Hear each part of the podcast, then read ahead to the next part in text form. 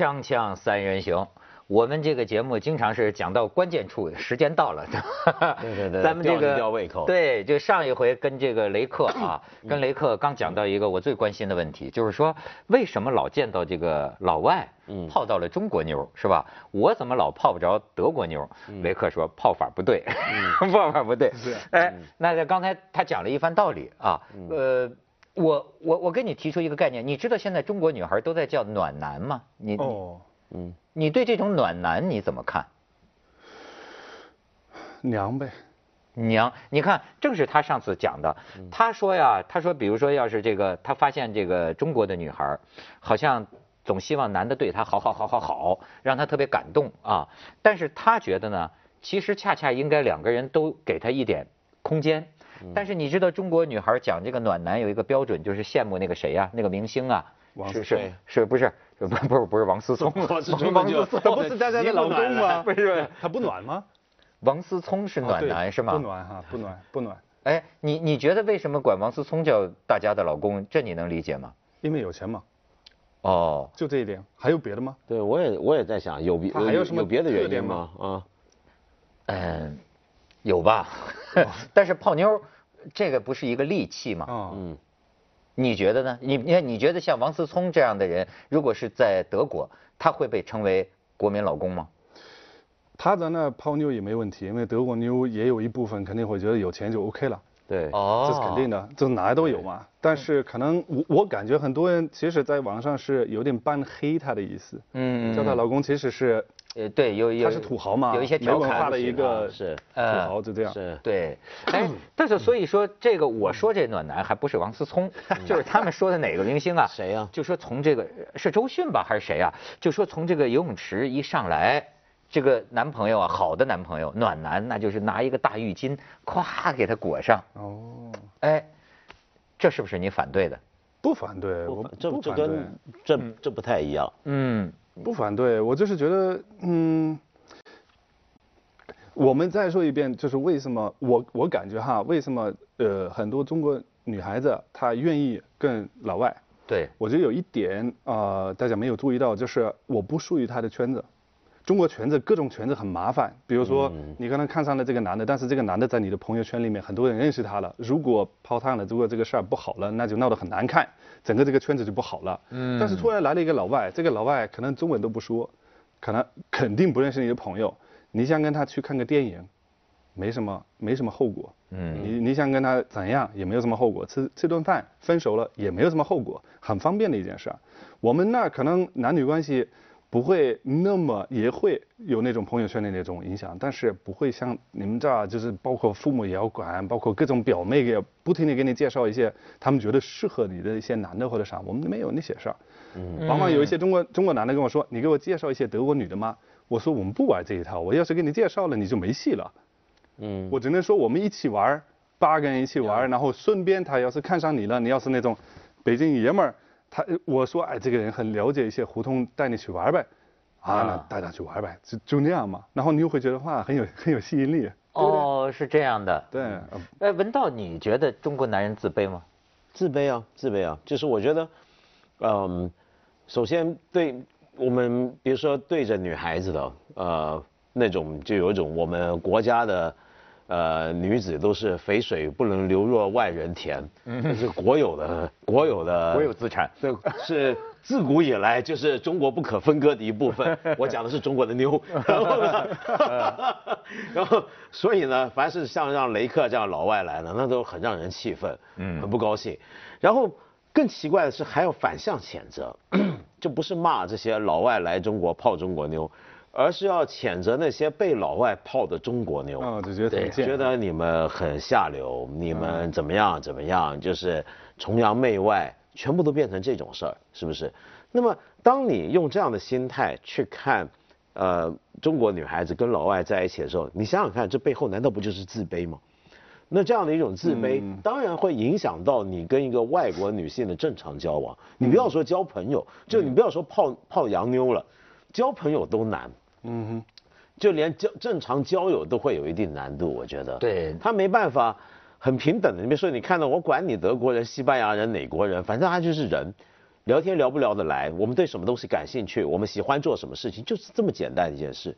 但是他背后总带着多，好像今天一出国跟一个洋妞坐在一块吃顿饭，他觉得 心里面就默念了一句“想当年八国联军”，是 这一路东西就下来了。不是，这是这还真的就是你比如说，我觉得会有的。你比如说，假如我现在要是跟一个德国的大美妞，特别美，对吧，在一起，两个，呃，就两个人，嗯，我真的是对他真是有心，呃，没有会没有这个胆，没有没有勇气，我也莫名其妙，我会觉得？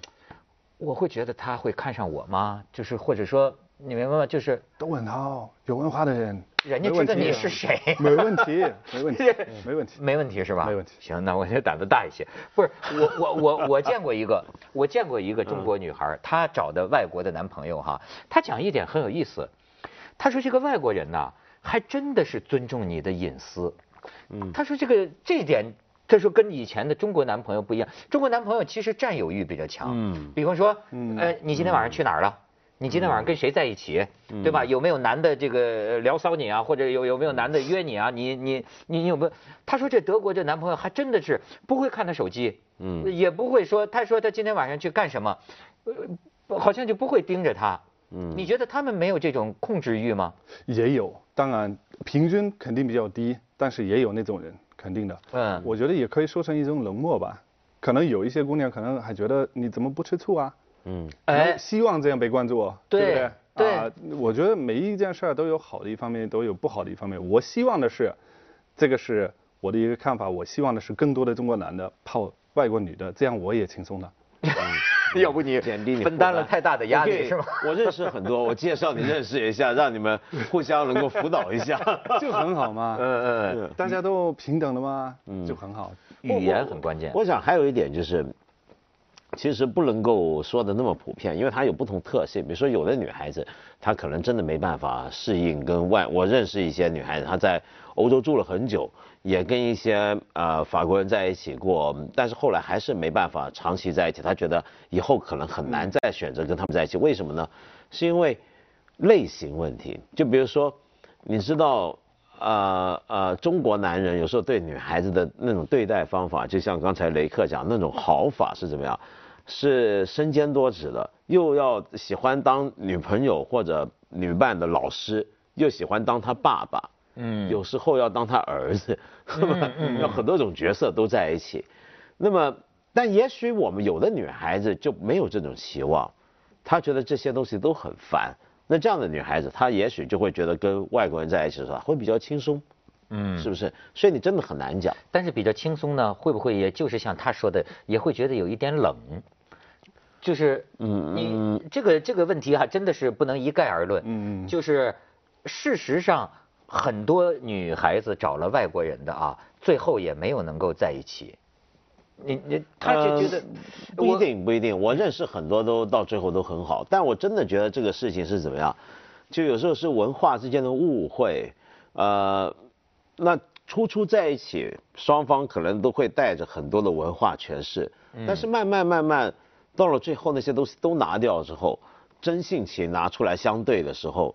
那个时候就是考验，就很多人是都能过去的，是我觉得。你看，呃，过去这个鲁迅不是讲过吗？他说中国的女性啊，有母性和女儿性，但是没有这个妻性，就没有没有没就没就就没有这种对等的，就是他要不呢，就是呃对一个男的有了母爱，他要不呢，他就希望这个男的像他的父亲，就是他像一个一个女女儿一样，哎，被被娇宠啊，被这样来对待。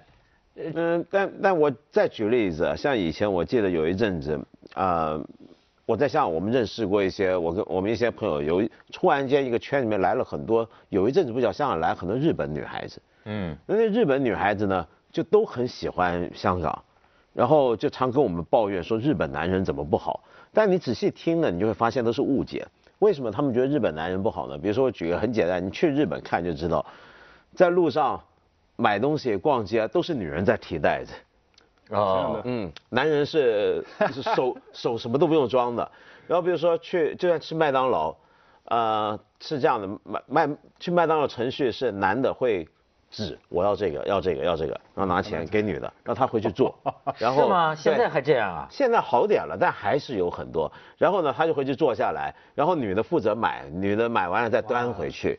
所以为什么日本女人的背力都很强？你比如住日本旅馆，就很多老外或者我们中国人去了也都不适应。为什么我们行李都要你那个女的一个老太太为什么拖的？不不不，我们自己来。他会觉得这样子不行，那很不礼貌，都当然要他来拖。他们手力都很强。那你要那么说那，那你说但你说像这种事儿，他们觉得哎呀，香港多好，香港永远都是男人拿东西。嗯我想大部分地方都是。对呃，给钱也是男人给了钱端回去，女的回去坐着，日很少像日本这样的。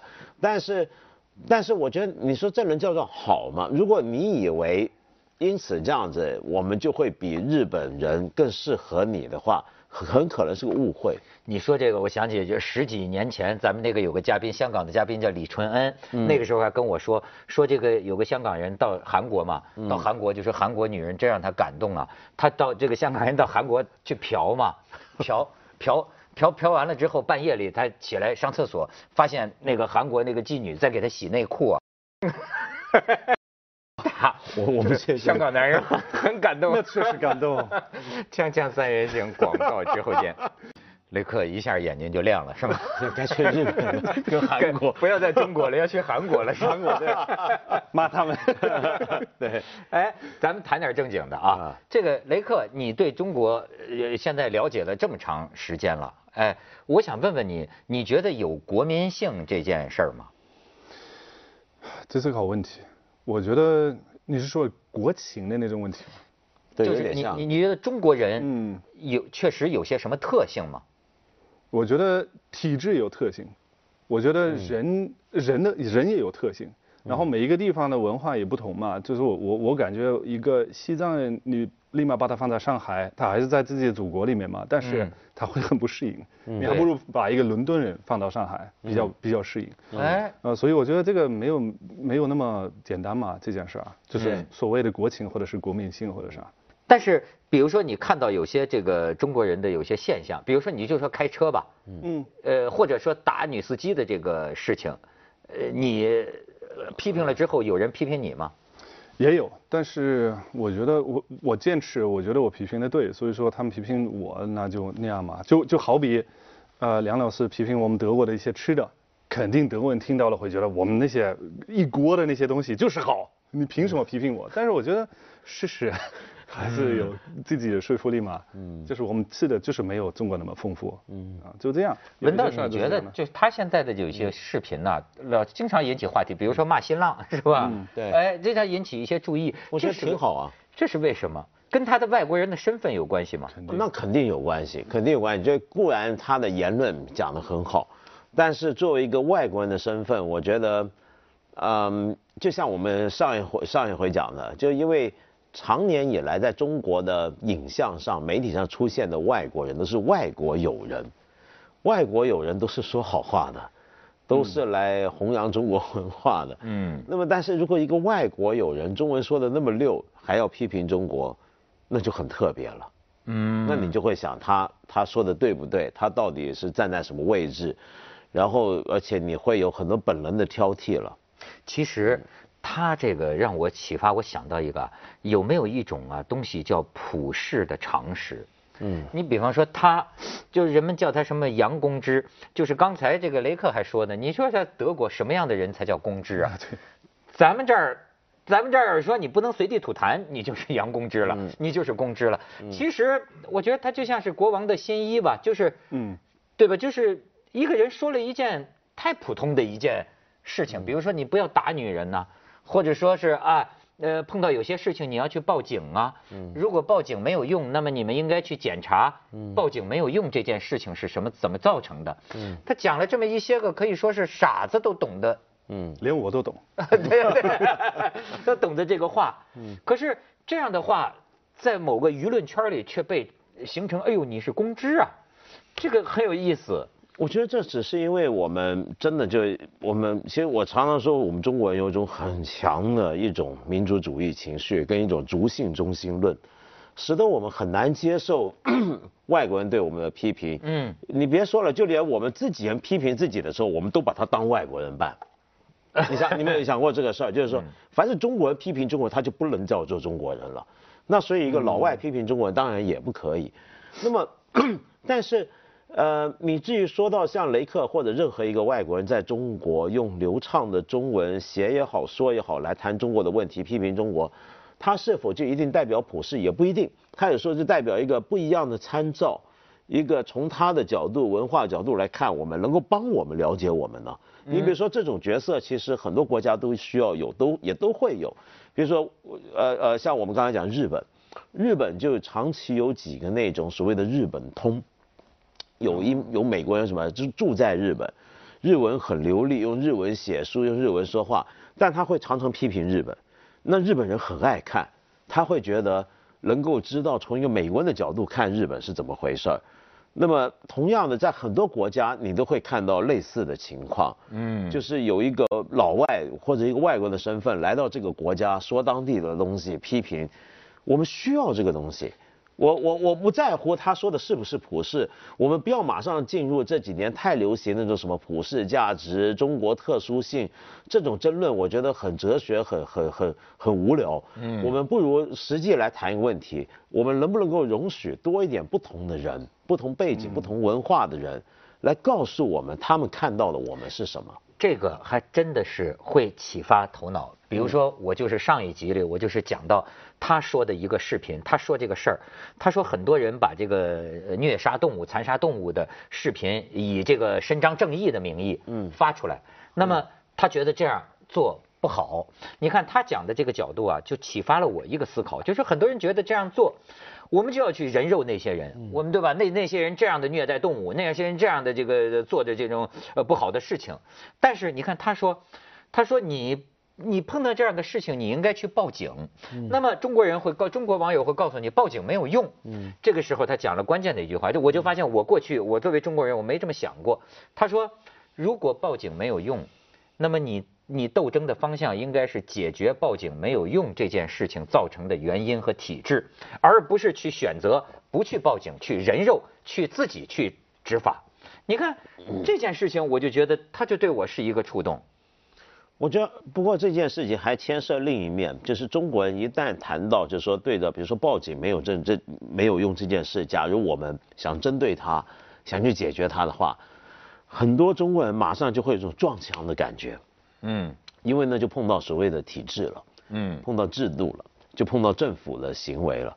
一碰到这一块，你会发现中国人都无形的为自己画了禁区，嗯，都不想再谈，都有一种普遍的无力感，或者说，哎呀，报警没有用。这句话背后还包含一个意思，就是我也不要跟官府打交道，别想那条路了，那条路你就别别别别动这个念头了。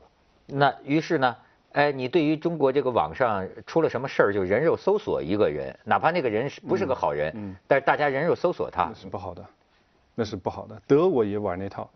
德国也搞这个，对全球，因为全世界的对大家有那种意识，但是其实它是一种很野蛮的一种呃自己呃为了正义去人肉一个其他人是不应该的。嗯，我们应该讲法治，不是习近平一直强调的依法治国吗？对呀，我只能这么说，我支持他在这一方面依法治国。如果出了什么问题的话，你报警 OK 了。我们呢还有警察会。人肉人，那我支持，因为是警察，就是他们会说，嗯，给你看个照片，这个人我们我们在找，那 OK 嘛？但是我自己放照片去找其他人，那不可以的，我不是警察，我没有通过他们那种训练呐或者啥，我没有那个资格，我认为，所以说在这一方面，我觉得中国只不过是更夸张一点，但是我们那也有这个问题，也有我们得，对，按说德国人法治观念或者隐私观念很强啊。比只能说比较强，但是其实我们的内心，我觉得都差不多，都觉得为了正义啊，为了，因为我们都想做好人嘛，都想帮帮忙啊。我有一些那种帖子写的特别感感人，你知道吗？就是啊，这个小女孩子被怎样，然后就引引起大家转发。但是你转发呢，就其实说不定变变成其他人的帮手。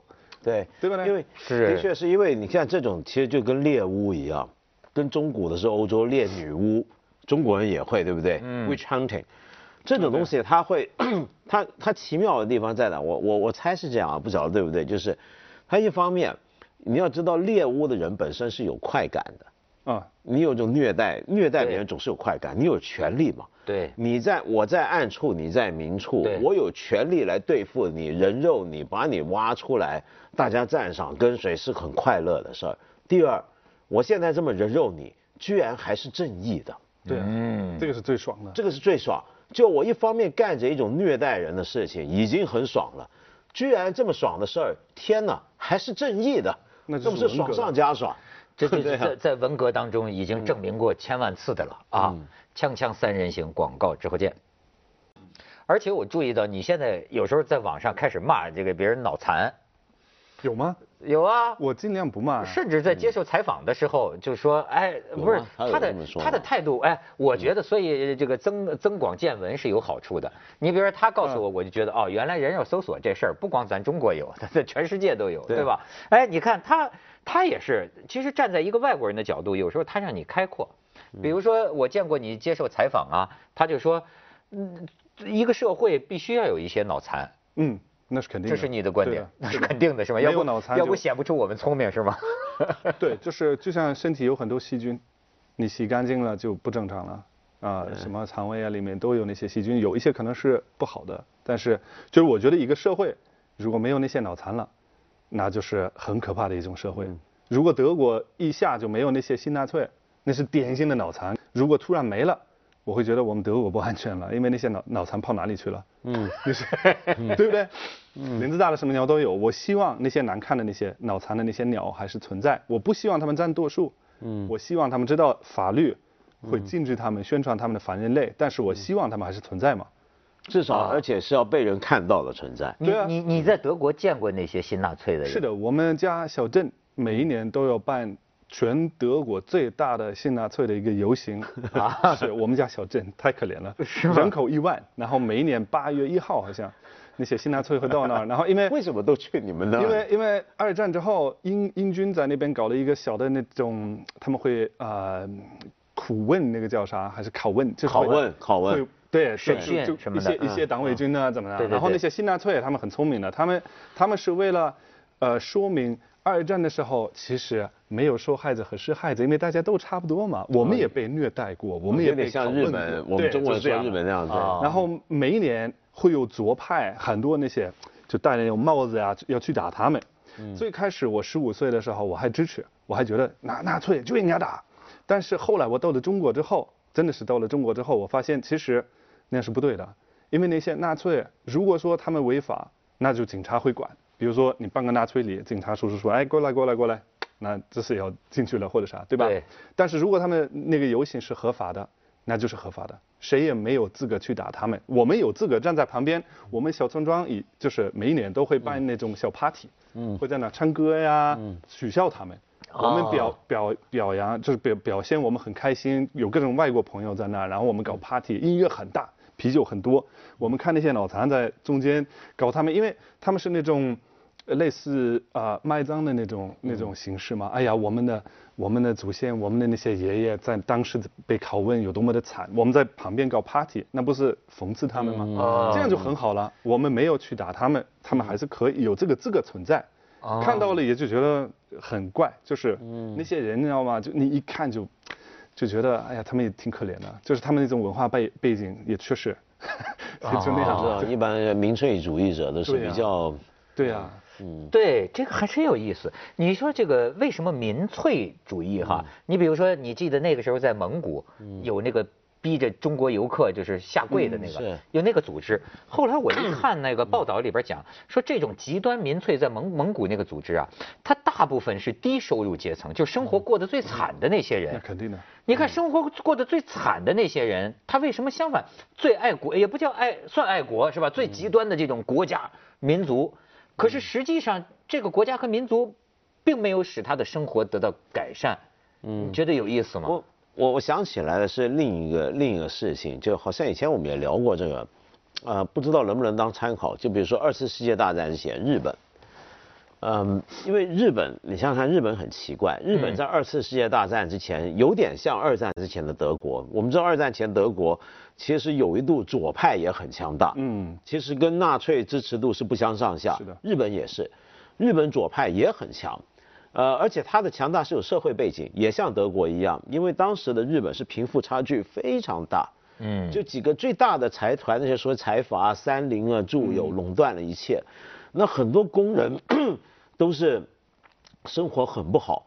那你就想，这种国家、这个社会，它怎么会一下转成极右呢？对它应该很左才对啊，对对不对？后来有学者这么讲啊，很有意思，就是说当时呃日本的工人阶级，他们本来是一个最恨这个国家、最恨这个制度的，但是后来反过来是变得最爱国，爱国到了觉得该为他牺牲的地步。为什么呢？呃，是因为有一个学者讲了这么一句很精简的话，但我觉得很值得琢磨。他说是因为在无论你生下来跟王思聪有多不平等，跟这种富二代全国民老公有多不平等，但是等你战死了之后，你们在靖国神社的灵位是平等的。哦，接着为您播出健康新概念很。虚的、很抽象的东西上面，我终于平等了，这是实现了自我价值，对吧爽了，？爽。爽了。太爽。